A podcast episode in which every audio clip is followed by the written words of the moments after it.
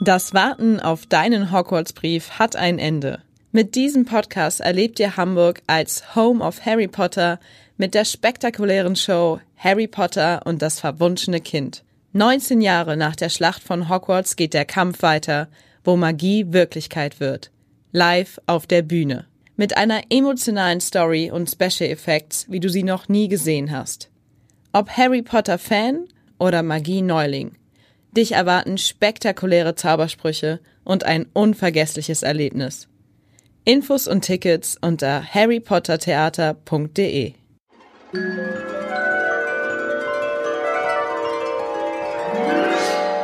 Harrys Narbe tut wieder weh. Lumos, der Harry Potter Podcast vom Hamburger Abendblatt. Alles rund um den berühmtesten Zauberer der Welt. Aber all dies deutet auf die Möglichkeit hin, dass Voldemort wieder da ist. Herzlich willkommen. Mein Name ist Birgit Reuter und ich freue mich außerordentlich, dass wir heute den Mann zu Gast haben, der Harry Potter nach Deutschland geholt hat. Klaus Humann. Herzlich willkommen. Dankeschön.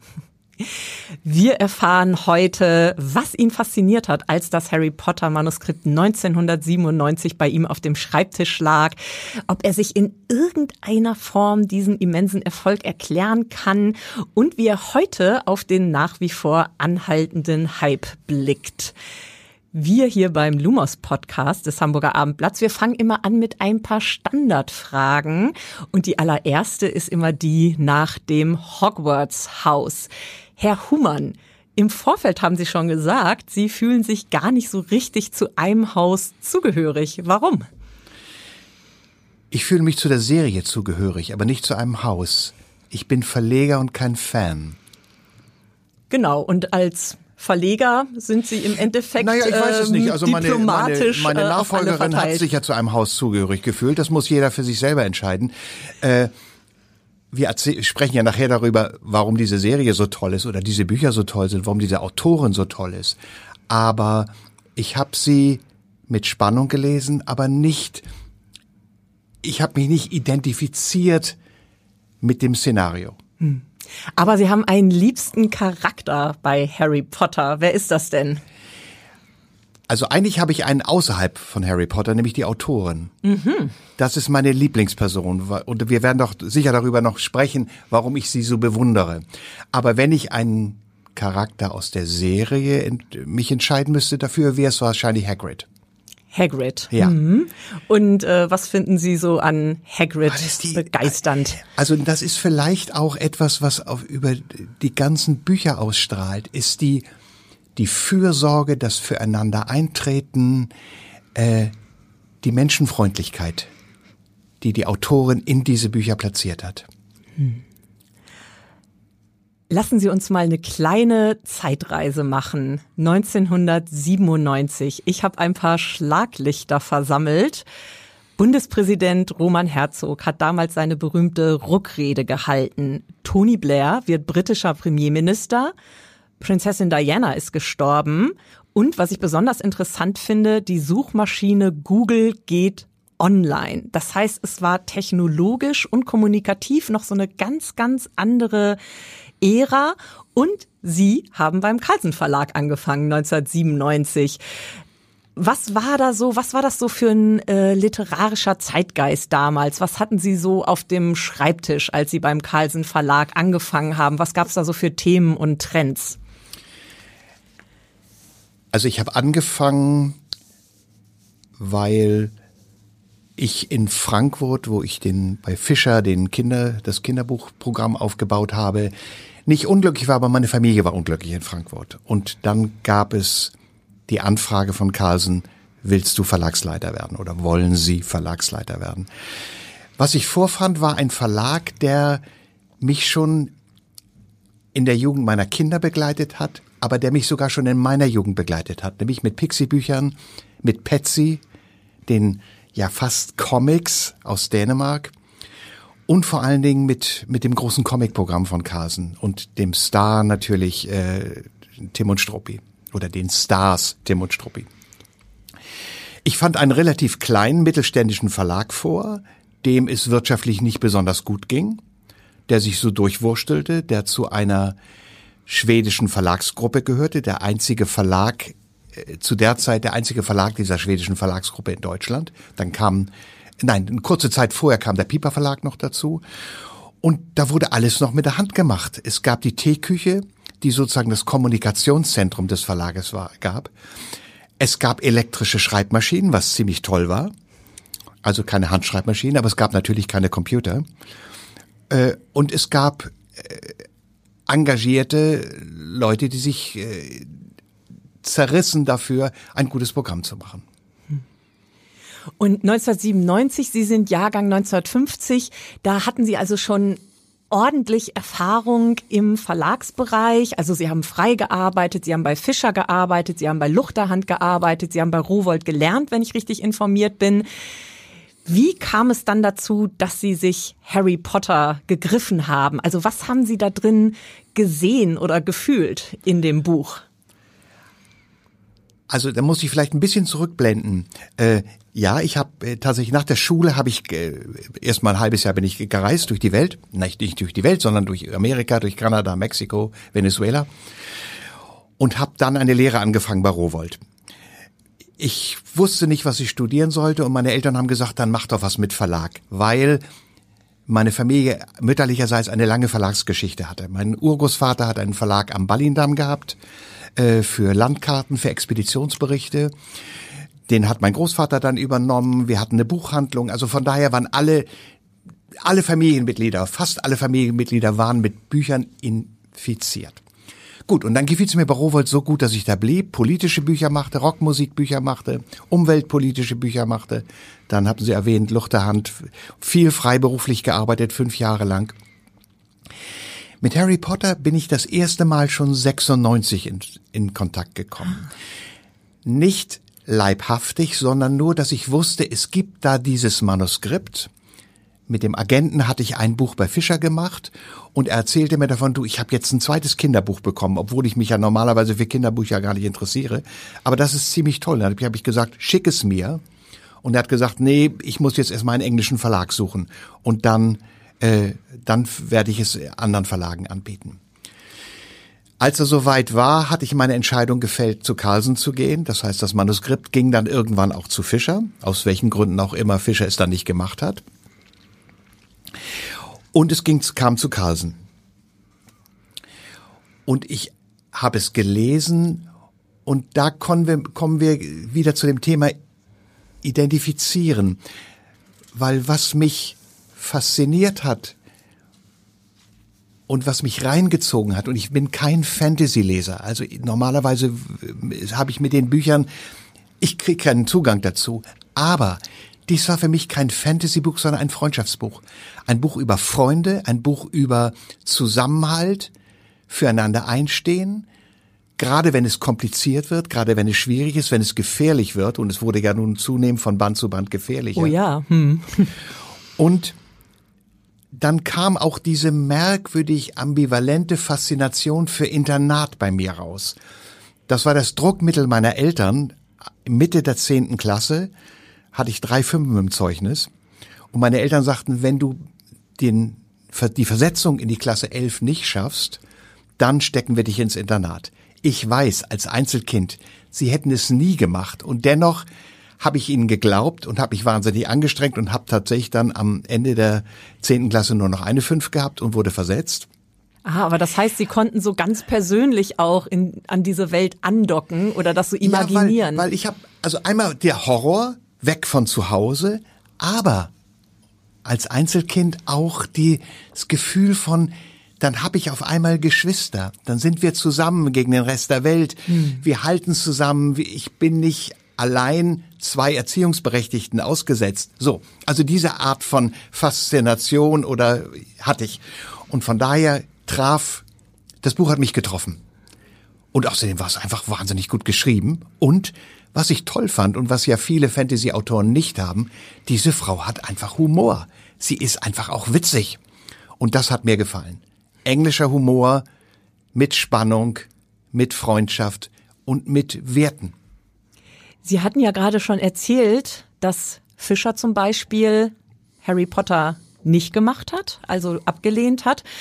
Es gibt ja einige andere Verlage auch. Das ist ja so ein bisschen so wie 1962 Dick Rowe, der die Beatles bei Decca Records abgelehnt hat. Also wahrscheinlich ärgern sich dann manche Verlegerinnen und Verleger im Nachhinein sehr. Wie haben Sie sich denn ganz konkret dafür entschieden und wie konnten Sie dann vor allem J.K. Rowling davon überzeugen, dass das ganze Ding auf Deutsch bei Carlsen erscheinen soll? Weil ein bisschen Konkurrenz hatten Sie ja wahrscheinlich. Naja, das mit dem Ablehnen ist ja so eine Sache. Äh, in Hamburg würde man sagen, bei den einen sie ist in den anderen sie Nachtigall.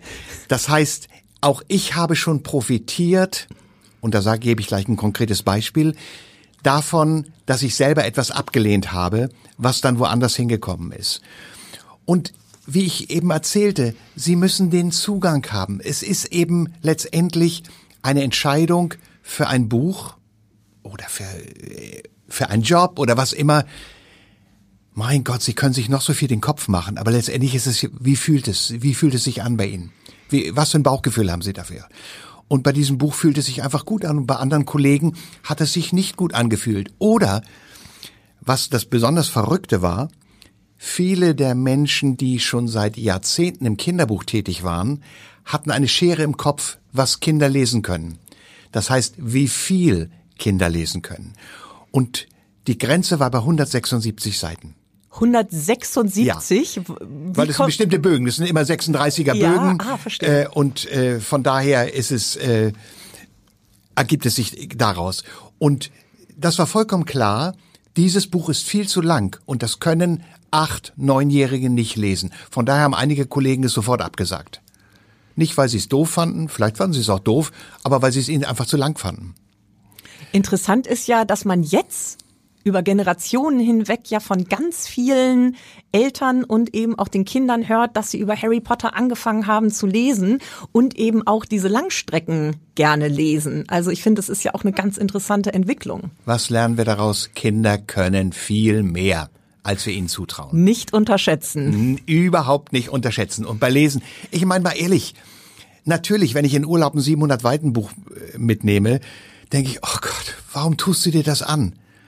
Und dann will ich gar nicht aufhören, wenn es gut ist. Und genau so ist es eben mit Lieblingsbüchern, mit Harry Potter. Aber ist es richtig so, ich erinnere mich an die Bücher meiner Kindheit, das waren alles relativ dünne Bücher. So, das ist der, das sind die einen, die es abgelehnt haben. Andere hatten keinen Zugang. Und dann gab es natürlich welche, die es haben wollten und die dann irgendwann ausgestiegen sind aus finanziellen Gründen.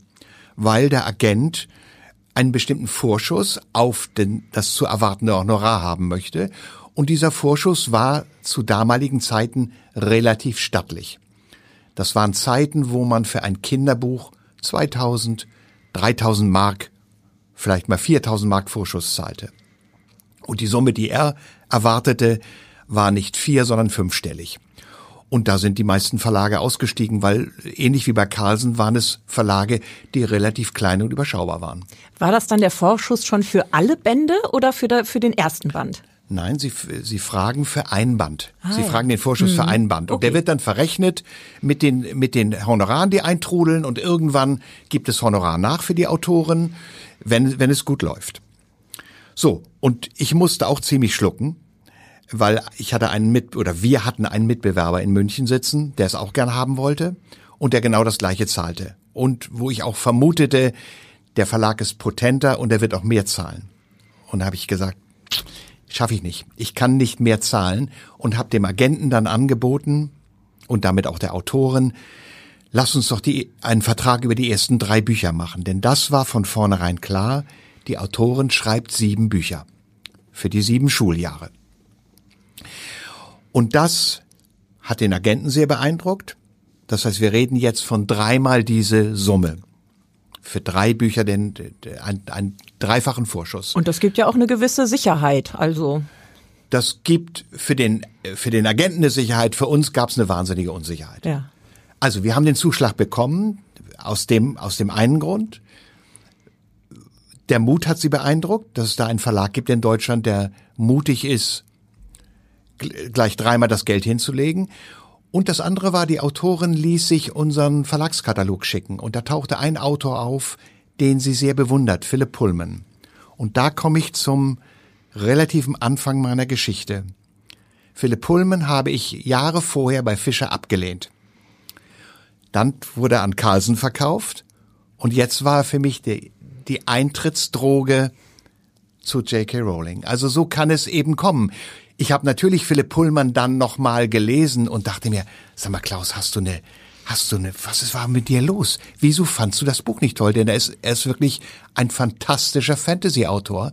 Aber ich habe zu der Zeit zu diesem Buch keinen Zugang, zum, äh, der Goldene Kompass, zu diesem Buch keinen Zugang bekommen. Also so, so persönlich sind Entscheidungen und so fatal können sie auch sein oder so glücklich können sie auch sein. Ja, ist ja wirklich toll, wie sich die Dinge dann fügen.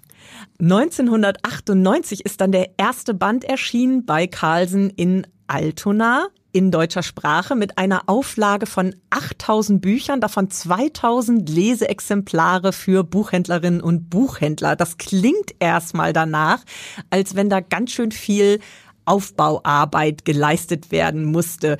Wie haben Sie denn das Buch damals äh, vermarktet oder in die, in die Welt gebracht? Ich meine, heute hat man Social Media Strategien und große Kampagnen. Wie lief das damals ab? Also wenn ich Ihnen jetzt erzählen würde, dass wir zehn Zeppeline uns gemietet haben und über alle deutschen Seebäder geflogen sind, wäre das natürlich gelogen, weil Sie das sofort nachprüfen können. Nein, wir haben fast nichts gemacht. Also was wir gemacht haben, waren nur traditionelle Dinge wie Pressearbeit, Leseexemplare für die Buchhändler und dann hatten wir noch einen Türhänger. So etwas, das man die Tür hängt und bitte nicht stören, hier liest jemand Harry Potter. Und wir hatten, glaube ich, noch ein Streifenplakat. Also zweimal A4 untereinander, was sich die Buchhändler dann an ein Regal kleben konnten. Das war unsere Kampagne. Also höchst eindrucksvoll. Und natürlich hat diese Kampagne nichts bewirkt. Also Sie sehen, wir hatten den Mut, Leseexemplare zu machen, was eher ungewöhnlich war, weil wir dachten, über das Lesen kommt die Begeisterung, aber sie hielt sich in Grenzen, muss man wirklich sagen. Wir haben dann nochmal nachgedruckt, aber bevor der zweite Band erschien, war nicht so wahnsinnig viel passiert und wir hatten vor allen Dingen noch kein Geld verdient. Und der richtige Durchbruch kam ja dann erst so mit dem dritten und vor allem mit dem vierten Band. Wie haben Sie da so Ihre verlegerische Ruhe bewahrt? Ich meine, wenn man jetzt äh, die Bundesliga anschaut, da wären schon 20 Trainer ausgetauscht worden in der Zeit. Ähm, wie haben Sie da so diesen Weitblick behalten? Naja, also äh, Weitblick, äh, wenn Sie Weitblick sagen, das schmeichelt mir zwar, aber mal ehrlich, ich habe ja nur dran geglaubt, es funktioniert, aber mein Weitblick war nicht so wahnsinnig weit her, weil also der Buchhalter, den wir hatten äh, in unserem Verlag, der hatte sowieso das Gefühl, da hat ein Hasardeur angefangen und der bringt unseren armen Verlag in den Ruin, weil er musste, er musste Vorschüsse überweisen, also von dem ersten Band musste er den kompletten Vorschuss überweisen und von den anderen beiden Bänden jeweils die Hälfte bei Vertragsabschluss. Und das war eine Summe, die normalerweise da nicht bewegt wurde. Aber ich hatte, ich weiß nicht, ich hatte einfach, gut, wir hatten ja die Bücher unter Vertrag. Das heißt, wir konnten ja gar nichts anderes als sie veröffentlichen. Sonst wären wir schön blöd gewesen. Wenn wir das nicht unter Vertrag gehabt hätten, wer weiß, ob wir nicht nach dem zweiten Band aufgegeben hätten. Kann gut sein, ist aber jetzt hypothetisch. Nein, und von daher kam dann im Frühjahr 99 der Band 2 raus und im Herbst 99 der Band 3. Ungefähr zur Buchmessenzeit. Es tat sich immer noch nicht viel. Wir hatten zwar die Erstauflage schon erhöht, wir hatten mehr aufgelegt, als wir vom ersten Band gemacht hatten, aber so wahnsinnig viel tat sich nicht. Es gab die Nachrichten, äh, dass der Band 1 nach Amerika für 100.000 Dollar verkauft worden ist und der Band 2 für eine Million Dollar. Also das waren Nachrichten, die zumindest in der Kinderbuchszene für Aufsehen erregten. Dazu muss man Folgendes sagen. Der Buchhandel war absolut geteilt. Es gab den Buchhandel und es gab die Kinderbuchecke. Wenn Sie sich an Ihre Buchhandlung Ihrer Kindheit erinnern, dann werden Sie wissen, da gab es meistens ganz hinten oder im Keller die Kinderbücher. Und die wurden dann sehr oft verkauft oder geführt, die Kinderbuchabteilung, von der Frau, die gerade ausgelernt hatte und in ihrer ersten Anstellung war. Das heißt, man nahm das Kinderbuch nicht sehr ernst, außer den Leuten, die Kinderbuch machten. Aber das Kinderbuch hatte eher ein Nischendasein im Buchhandel. Und von daher waren auch alle Nachrichten über Kinderbücher oder Kinderbuchautoren oder, also wenn wir heute lesen, heute Morgen im Abendblatt ist, ist, ist dann Kirsten Boje auf der ersten Seite. In menschlich gesehen. Sowas gab's damals gar nicht. Kinderbuchautoren kannte, außer den Kindern und den Müttern kannte niemand Kinderbuchautoren. Was ist passiert im Herbst 99? Im Vorfeld der Buchmesse erschien im Spiegel eine kleine Spalte, halb, äh, auf einer halben Seite eine, eine Spalte über eine Autorin, die in Schottland lebt, in Edinburgh, die in einem Café als alleinerziehende Mutter auf Papierservierten ein Manuskript geschrieben hat, was dann ein Riesenerfolg in England und Amerika wurde. Wir fragen uns natürlich, wie man vernünftig auf eine Papierserviette schreiben kann, aber das lassen wir mal außen vor. Ob das nicht Die, eventuell etwas Legendenbildung dann auch egal, ist? Egal, Le Legende gehört dazu. Die mhm. Geschichte war toll und dann erschien zur Buchmesse ein Bericht, ich glaube in der Bunten, da bin ich nicht ganz sicher, Bunte oder, oder Stern. Und das war im Grunde genommen der Durchbruch. Und zwar nicht der Durchbruch bei den Kindern, aber das war der Durchbruch, dass auf einmal Erwachsene mit einem Phänomen bekannt wurden, von dem sie vorher nicht gehört hatten.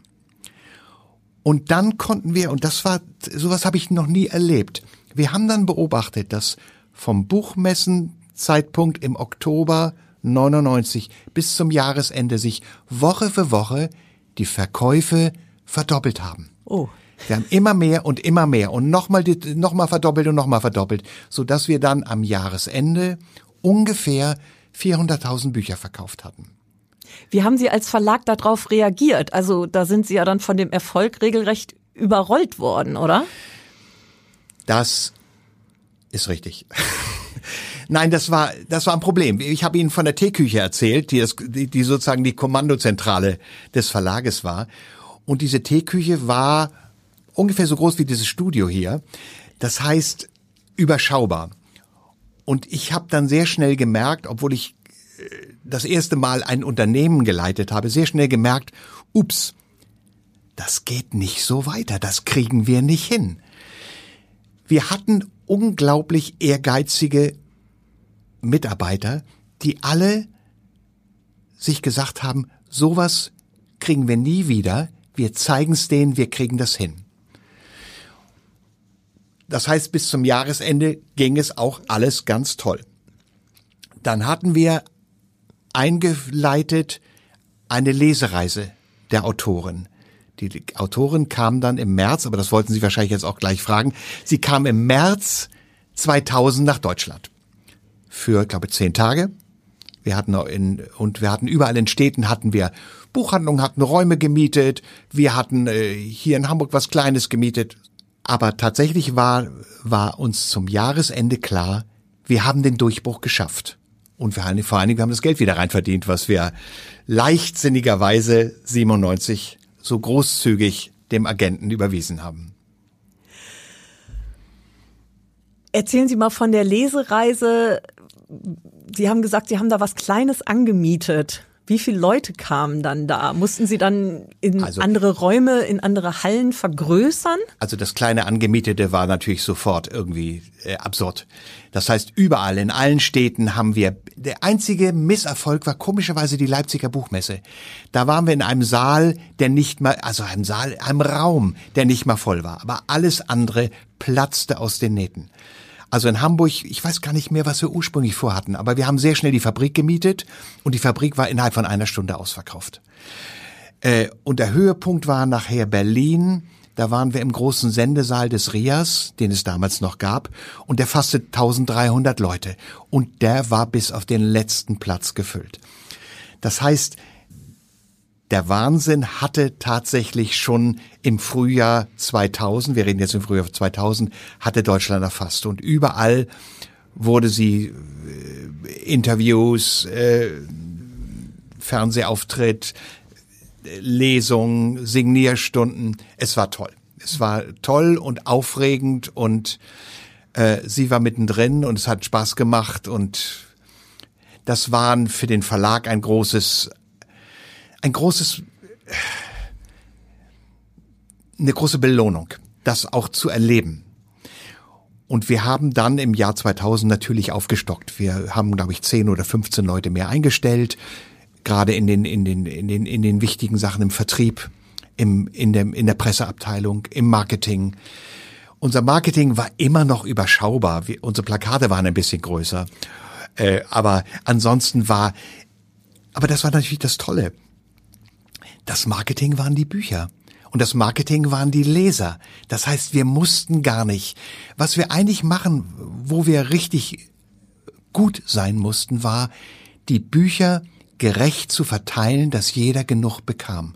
Und das ist natürlich etwas, was man sich bei den meisten Büchern überhaupt nicht vorstellen kann. Normalerweise versucht man händeringend Buchhändler davon überzeugen, Buchhändler davon zu überzeugen, die Bücher einzukaufen. Hier haben wir die Buchhändler versucht zu überzeugen, bestellt bitte ein bisschen weniger. Wir können euch jederzeit nachliefern. Aber seid, geht erstmal vorsichtig ran. Wir sind, wir liefern euch innerhalb von zwei Tagen neue Bücher. Aber damit wir einfach die Nachfrage bedienen konnten und auch eine realistische oder überschaubare Erstauflage hatten. Ja, es gab ja dann auch diese legendären Mitternachtsöffnungen. Die Leute haben kampiert vor den Buchhandlungen, äh, damit sie halt möglichst schnell ein Exemplar vom nächsten Band dann bekommen. Haben Sie das auch alles miterlebt? Also wie haben Sie das wahrgenommen, diesen ganzen Hype, der ja eben auch von den Leserinnen und Lesern gelebt hat, von den Fans? Was ich eingangs sagte, es ist eben ein Buch, was von den Leserinnen und Lesern gemacht worden ist. Wenn wir uns nochmal erinnern, dass der erste Film erst 2001 im November in die Kinos kam. Normalerweise ist es ja oft umgekehrt. Ein Buch ist relativ erfolgreich, es wird ein Film gemacht und dann kommt das Buch zum Film mit dem Filmcover raus und erlebt nochmal ein, ein zweites Leben. Wir hatten tatsächlich schon vorgelegt und die Filmfirma konnte im Grunde genommen nur darauf aufbauen. Zurück zu Ihrer Frage. Was stattgefunden hatte, war mehrerlei. Zum einen sagte ich eingangs, die Kinderbuchabteilung kriegte auf einmal in einer Buchhandlung eine andere Bedeutung. Wenn Sie heute, wenn Sie heute in eine Buchhandlung gehen, werden Sie nicht mehr die Kinderbuchabteilung hinten in der schimmeligen Ecke finden oder im Keller, sondern Sie werden sie da finden, wo sie hingehört, weil die Buchhändlerinnen auf einmal kapiert haben, was heißt Buchhändler kapiert haben? Es war einfach Kinderbuch war, es gab nicht die Crossover-Bücher, es gab nicht die Bücher, die auch Erwachsene ansprachen, Kinderbuch. Ich wollte wollt gerade sagen, ja. also die Übergänge sind ja auch viel ja. fließender. Ich würde jetzt aus der heutigen Perspektive Harry Potter zum Beispiel auch gar nicht als äh, genuines Kinderbuch mhm. einordnen. Das fing auch, das fing auch an, dass Buchhändler tatsächlich eine Zweitplatzierung, eine sogenannte Zweitplatzierung gemacht hatten. Das heißt, sie fanden in der Buchhandlung im Fantasy-Regal, so es das schon gab, Harry Potter und sie fanden es in der Kinderbuchabteilung. Und das zweite, was ich, also die Aufwertung des Kinderbuchs im Buchhandel und vor allen Dingen die Aufwertung des Buchhandels als solches.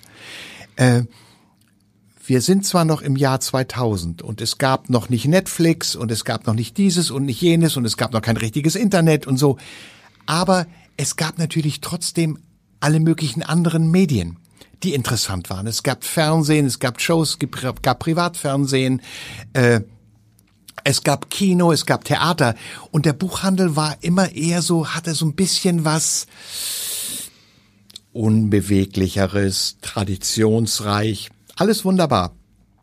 Aber man verband nicht mit dem Buchhandel, hier passiert was, hier ist was Hippes, was dich interessiert.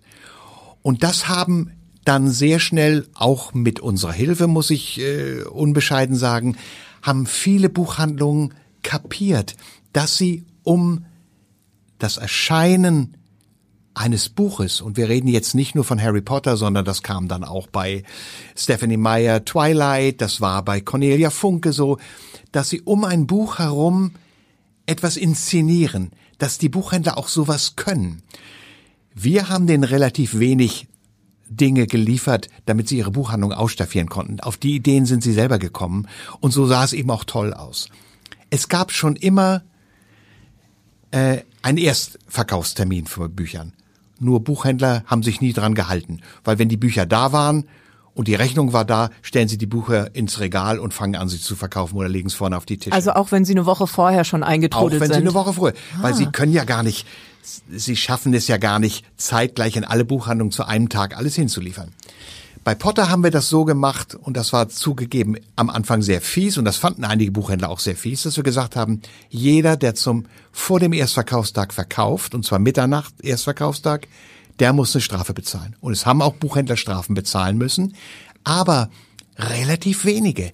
Sie haben es einfach als Sport gesehen. Sie haben einfach gesagt, wow, wir sind dabei, wir machen das, wir halten uns dran und keiner hat, die große Buchhandlung verkauft es nicht früher, im Bahnhof kriegen sie es nicht früher, es gab noch kein Amazon, Amazon hätte es auch nicht früher verkaufen dürfen.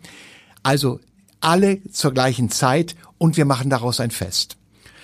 Und das ist, das haben wir zwar initiiert, aber was die Buchhändler daraus gemacht haben, vor allen Dingen auch dann die Leserinnen und Leser daraus gemacht haben, die geduldig äh, am Abend gewartet haben, bis um Mitternacht die Buchhandlung aufging, das ist etwas, was, was dann entstanden ist und wo jeder einfach einen großen Spaß hatte. Und die Bücher, die leben ja im Deutschen auch von der Übersetzung von Klaus Fritz. Dann äh, nachdem dieser Durchbruch stattgefunden hatte, war dann bei dem so besonders Druck auf dem Kessel, musste der irgendwie Nachtschichten einlegen, hat er sich noch ein Team um sich geschart, damit das alles schneller vonstatten geht oder war das durch den Schreibrhythmus von J.K. Rowling eh so, dass er sich darauf einstellen konnte?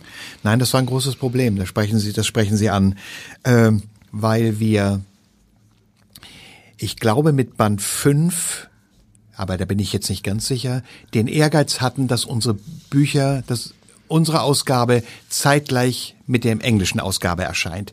Vielleicht war es auch erst Band 6, aber da bin ich nicht ganz sicher. Also auf jeden Fall wollten wir ganz nahe sein, weil wir hatten ein folgendes Phänomen, dass die englische Ausgabe auf der Spiegel-Bestsellerliste auftauchte. Zur Spiegel-Bestsellerliste müsste man vielleicht noch Folgendes sagen. Es hat uns ein halbes Jahr gekostet. Wir haben ein halbes Jahr gekämpft, bis der Spiegel bereit war, Harry Potter überhaupt auf die Bestsellerliste zu setzen. Die Bestsellerliste war ein Witz, weil sie Bücher auflistete von eins bis zehn, die noch nicht mal ein Zehntel dessen verkauften, was Harry Potter verkaufte. Aber der Spiegel ganz strenge Regeln hatte, da kommt kein Kinderbuch rauf. Wir sehen wieder, wir sind wieder bei dem Thema Kinderbuch und richtige Bücher. Gut, als das dieser Kampf ausgekämpft war, weil die Buchhändlerinnen auch selber sagten, ist doch absurd, natürlich muss der mit drauf. Äh, dann tauchten auf einmal auch andere Bücher auf. Da tauchte dann eben auch Cornelia Funke auf, später auch dann Twilight. Also es tauchten eben andere Bücher auf, die nicht in dem Sinne äh, richtige Bücher waren. Ihre Frage habe ich jetzt schon wieder vergessen. Herr Fritz, der Klaus ja, genau. Fritz, äh, ob der im Akkord Nein, übersetzen musste. Das war das, das war das Problem. Wir, wir hatten den Ehrgeiz, möglichst nahe an das Erscheinungstermin zu kommen, an den Erscheinungstermin zu kommen, weil die englische Ausgabe auf der Spiegel-Bestseller auftaucht. Und wir wussten, wir verlieren Hunderttausende von Exemplaren, meinten wir zu verlieren. Wahrscheinlich, die meisten haben da das deutsche Buch auch nochmal gekauft. Aber gleichwohl. Und von daher haben wir ihn an einen Ort gesetzt oder er hat sich selber an einen Ort gesetzt, wo er nicht zu erreichen war. Wir haben auf geheimen Wegen vorab das Manuskript bekommen, so dass er anfangen konnte zu übersetzen und wir mussten nicht warten, bis das englische Buch erschien. Wir hatten eine Lektorin, die dahin fuhr und die sozusagen ihn begleitet hat, also nicht ihm Brötchen geschmiert hat, aber zumindest ihm immer Seite für Seite aus dem, aus dem Kreuz geleiert hat, kapitelweise lektoriert hat. Er übersetzte weiter dann hat er eine Pause gemacht, dann hat er den lektorierten Text nochmal durchgesehen, so dass wir relativ nahe und später dann absolut zeitgleich mit der englischen Ausgabe auf dem deutschen Markt waren. Aber das ist eine, eine grandiose Leistung. Nein, wir wollten kein Team dran setzen, weil das, äh, das hätte man gemerkt. Er hatte sich jetzt, also wir hatten ja eine Linie entwickelt. Wie übersetzen wir das Buch? Andere Länder, beispielsweise Frankreich, haben sich dafür entschieden, alles zu, alles einzufranzösisieren. Hogwarts heißt da nicht Hogwarts. Gut, Harry Potter heißt Harry Potter, aber ansonsten hat man möglichst viele Namen ein in der in der Landessprache einge, eingefärbt. Wir hatten uns dafür entschieden, es mal so mal so zu machen. Also es heißt Winkelgasse, aber aber es, viele Namen haben wir beibehalten und wir haben einfach versucht, das so ein bisschen, also die Atmosphäre, die englische Atmosphäre zu lassen und das war wirklich wahrscheinlich auch gut. Sie haben ja gerade ein paar Mal schon Twilight beziehungsweise auf Deutsch die Biss-Reihe angesprochen. Das war ja ein Phänomen, was dann so Mitte der Nullerjahre aufgetreten ist. Und die Reihe von Stephanie Meyer, von der Autorin, haben Sie ja auch nach Deutschland geholt zum Carlsen Verlag. Kleiner Exkurs weg von Harry Potter. Beides sind ja popkulturelle Phänomene. Was äh, hat Sie da besonders gereizt? Weil ich sag mal, Vampirsaga gibt's ja schon einige ist aber auf der anderen Seite auch nicht totzukriegen, das Thema. Wie ist das so vonstatten gegangen, dass Sie gesagt haben, ja, da gehen wir rein? Das war nicht ich, Ach. sondern es war eine Lektorin. Die Lektorin, die für das Programm verantwortlich war, Barbara König. Und die las es und war hellauf begeistert. Dann gab sie es mir. Ich habe es auch gelesen. Ich war nicht hellauf begeistert. Aber ich habe genau gespürt, warum sie das toll fand und was das Besondere daran ist. Und habe ihr vertraut, weil ich einfach wusste, ich bin nicht die Zielgruppe. Ich kann als damals über 50-Jähriger das nicht wirklich beurteilen. Und ich muss mich darauf verlassen, dass meine Lektorin genau die richtige Nase hatte. Und sie hatte genau die richtige Nase. Aber das ist ja auch toll, dass man sich dann gegenseitig in der Expertise auch so vertrauen kann und sagen kann, das ist jetzt eher dein Metier. Wir machen das. Gut, sonst können Sie auch eine, nicht vernünftig eine Firma führen. Also wenn Sie, wenn Sie gute Leute haben, dann müssen diese guten Leute auch äh, entscheiden können. Und ich wusste, sie hat eine gute Nase, so wie ich auch bei Harry Potter, nachdem ich es gelesen hatte, der damaligen Lektorin es auch zum Lesen gegeben hatte. Und als wir beide uns einig waren, waren wir sicher, wir machen's. Also auch da habe ich mich nicht allein auf mein Urteil verlassen. Ich hätte mich, es gibt auch durchaus Momente, hat Momente gegeben, wo ich mich über Entscheidungen hinweggesetzt habe. Ich gesagt habe, ich will dieses Buch machen. Aber bei Biss habe ich gespürt, da ist was drin, obwohl kein Mensch sich für, für Vampire interessierte. Vampir war sowas von out. Aber gut, wir hatten recht und wir hatten, wir hatten Glück und wir hatten recht. Und Harry Potter, das ist ja mittlerweile wirklich so ein internationales Milliardengeschäft. Also wir haben natürlich die Buchreihe an sich, dann gibt es ganz, ganz verschiedene Bände, um dann nochmal intensiv ins Harry Potter Studium einzusteigen. Wir haben natürlich die Verfilmung, es gibt Brett- und Kartenspiele, es gibt Video- und Konsolenspiele, es gibt Erlebniswelten. Seit 2016 gibt es dann eben auch das Theaterstück, seit 2000 21 hier in Hamburg zu sehen, Harry Potter und das verwunschene Kind. Wie blicken Sie so auf diesen, auf dieses ganze Harry Potter Konglomerat, was es mittlerweile gibt, dann eben nach all diesen Jahren? Also äh, sind Sie da überall mitgegangen? Haben Sie das so en Detail verfolgt? Oder bleiben Sie als Buchmensch doch dann relativ treu bei der Literatur? Ist das nicht toll? Das Ganze ist entstanden, weil eine dann arbeitslose Englischlehrerin, die nach ihrer Scheidung aus Spanien mit ihrem Kind, mit ihrer Tochter wieder zurück nach Edinburgh ging, von der Stütze lebte, aber irgendwie seit Jahren eine fixe Idee hatte von einer Buchreihe, diese bis ins Detail ausgemalt hat, mit Dingen, die sie noch längst nicht für diese Bände hat alle verwenden können und die dann irgendwann sich entschieden hat, so jetzt setze ich mich hin, Serviette hin, Serviette her und schreibe das auf. Dass das ganze Universum nicht entstanden ist, weil da Marketingstrategen in großen Studios saßen und sagen, warte mal, was ist jetzt der Trend, was machen wir, wo, was können wir daraus machen, sondern dass es alles nur aus dem Kopf von einer Frau kommt. Deswegen, ich habe den ersten Film gesehen, fand es toll, war eingeladen zur Premiere nach London, der ganze Rummel hat mir gut gefallen. Aber für mich bleiben die Bücher. Es bleibt einfach eine, eine Autorin, die, zu der ich voller Bewunderung aufblicke, weil sie wirklich ein Universum, ein in sich stimmiges Universum geschaffen hat, den ersten Band geschrieben hatte und schon den letzten Satz von Band 7 sich notiert hatte. Sie wusste genau, wie es endet. Sie hatte alle Bände durchkonzipiert. Und wie man das hinkriegt. Ich meine, es ist ihr nachher ein bisschen aus dem Ruder gelaufen. Die Bände sind deutlich länger geworden, als sie es wahrscheinlich ursprünglich wollte. Gleichwohl, sie hat ihren Weg verfolgt. Sie ist sich treu geblieben. Sie ist dabei geblieben. Und für mich ist das, wir hatten das gleiche Problem, als die Filmfirma an uns herantrat und der Agent auch und sagte, könnt ihr nicht eure Umschläge verändern? Und macht amerikanische Umschläge, dann passt das zur Vermarktung alles besser und dann könnt ihr Merchandising machen und, und, und. Und wir haben gesagt, lasst die Finger davon, wir werden das in Deutschland nicht machen. Die Umschläge von Sabine Wilhelm sind so durchgesetzt, sie sind so beliebt, das wäre ein Wahnsinn. Lass uns lieber Merchandising machen mit diesem, mit diesen Images, mit diesen Bildern von Sabine Wilhelm. Das ist uns natürlich verboten worden, weil die Rechte an all diesen Dingen längst an einen amerikanischen Konzern in Burbank, Kalifornien verkauft wurden.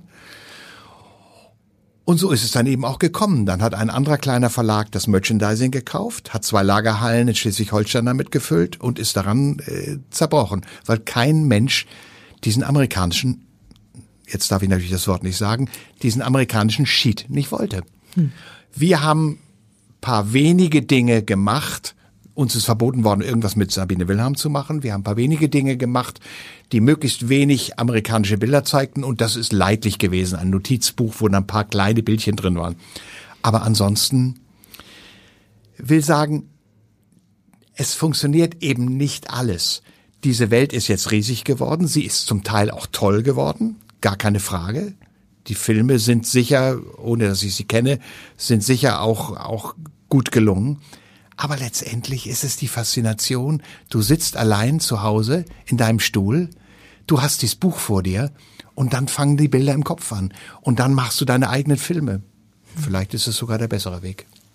Herr Humann, Sie waren 15 Jahre Leiter vom Carlsen Verlag. Ich habe gelesen, Sie haben in der Zeit den Umsatz vervierfacht und äh, auch wahnsinnig personell aufgestockt. Dann sind Sie aber im Jahr 2012 rausgegangen. Sie hätten sich ja jetzt dann quasi auch schön da weiter ins, äh, sag ich mal, selbstgemachte Bett legen können. Aber Sie haben gesagt, Sie machen jetzt noch mal einen eigenen kleinen Verlag auf. Wie kam es denn dazu? Es war einfach auch eine sehr anstrengende Zeit. So. Aber irgendwann lief der Laden. Vielleicht nochmal zurück zum Jahr 2000. Im Jahr 2000, das war das Jahr, als J.K. Rowling hier in Deutschland war, haben wir in dem Jahr allein 10 Millionen Bücher verkauft. Von den äh, drei Bänden und der vierte Band erschien dann im Herbst. Wir hatten da mitzukämpfen, wo kriegen wir genügend LKWs her, um die Bücher in die Buchhandlung zu schaffen. Wir hatten damit zu kämpfen, wo kriegen wir das Papier her. Wir haben europaweit Druckereien blockiert, die nicht nachkamen, die Bücher nachzudrucken. Es war dann schon auch ein Grad von Erschöpfung erreicht, bei vielen, auch bei mir. Gut, dann haben wir uns gesammelt, wir hatten dann mehr Leute, wir haben den um, wir waren dann irgendwann der in, in, in den Potterjahren waren wir der, der, der umsatzstärkste Publikumsverlag in Deutschland. Aber irgendwann lief es einfach. Die Maschinerie lief. Der Verlag war groß, wir hatten neue Buchreihen, äh, wir hatten kleine Verlage akquiriert, die wir integriert haben. Es hat alles gut geklappt. Und ich dachte, boah, Weswegen bist, hast du eigentlich angefangen? Du hast doch angefangen, weil du Bücher machen willst und nicht, weil du äh, 130, 140 Leute managen willst und dich mit Personalfragen und und äh, und äh, Jahresplänen und Dreijahresplänen und, und sowas rumschlagen willst. Das kannst du, aber richtig glücklich hat's mich nicht mehr gemacht. Und ich dachte mir, einfach die letzten Jahre nochmal richtig Bücher machen. Das das wäre doch fein. Und dann hatte ich das große Glück, ich habe dann meinen, meinen Chefs, dem schwedischen Konzern, gesagt, ich höre auf. Äh, ich würde gern was Kleines machen. Vielleicht habt ihr irgendwas, was ihr kaufen wollt. Dann würde ich gern äh, das ein paar Jahre noch machen. Und wenn nicht, ist es auch gut. Und da haben sie gesagt, wir kaufen im Moment nichts Kleines, aber wir geben dir Geld, um, um machen Plan, wir geben dir das Geld und du baust was Neues auf. Und dann habe ich äh, fünf tolle Leute gehabt. Einige waren bei Carsen, andere kamen dazu. Und dann haben Sie den Aladdin Verlag gegründet. Dann haben wir den Aladdin Verlag äh, drei Straßen weiter von Carsen aufgebaut und haben da einfach, äh, was heißt einfach, wir haben da Bilderbücher und Kinderbücher gemacht.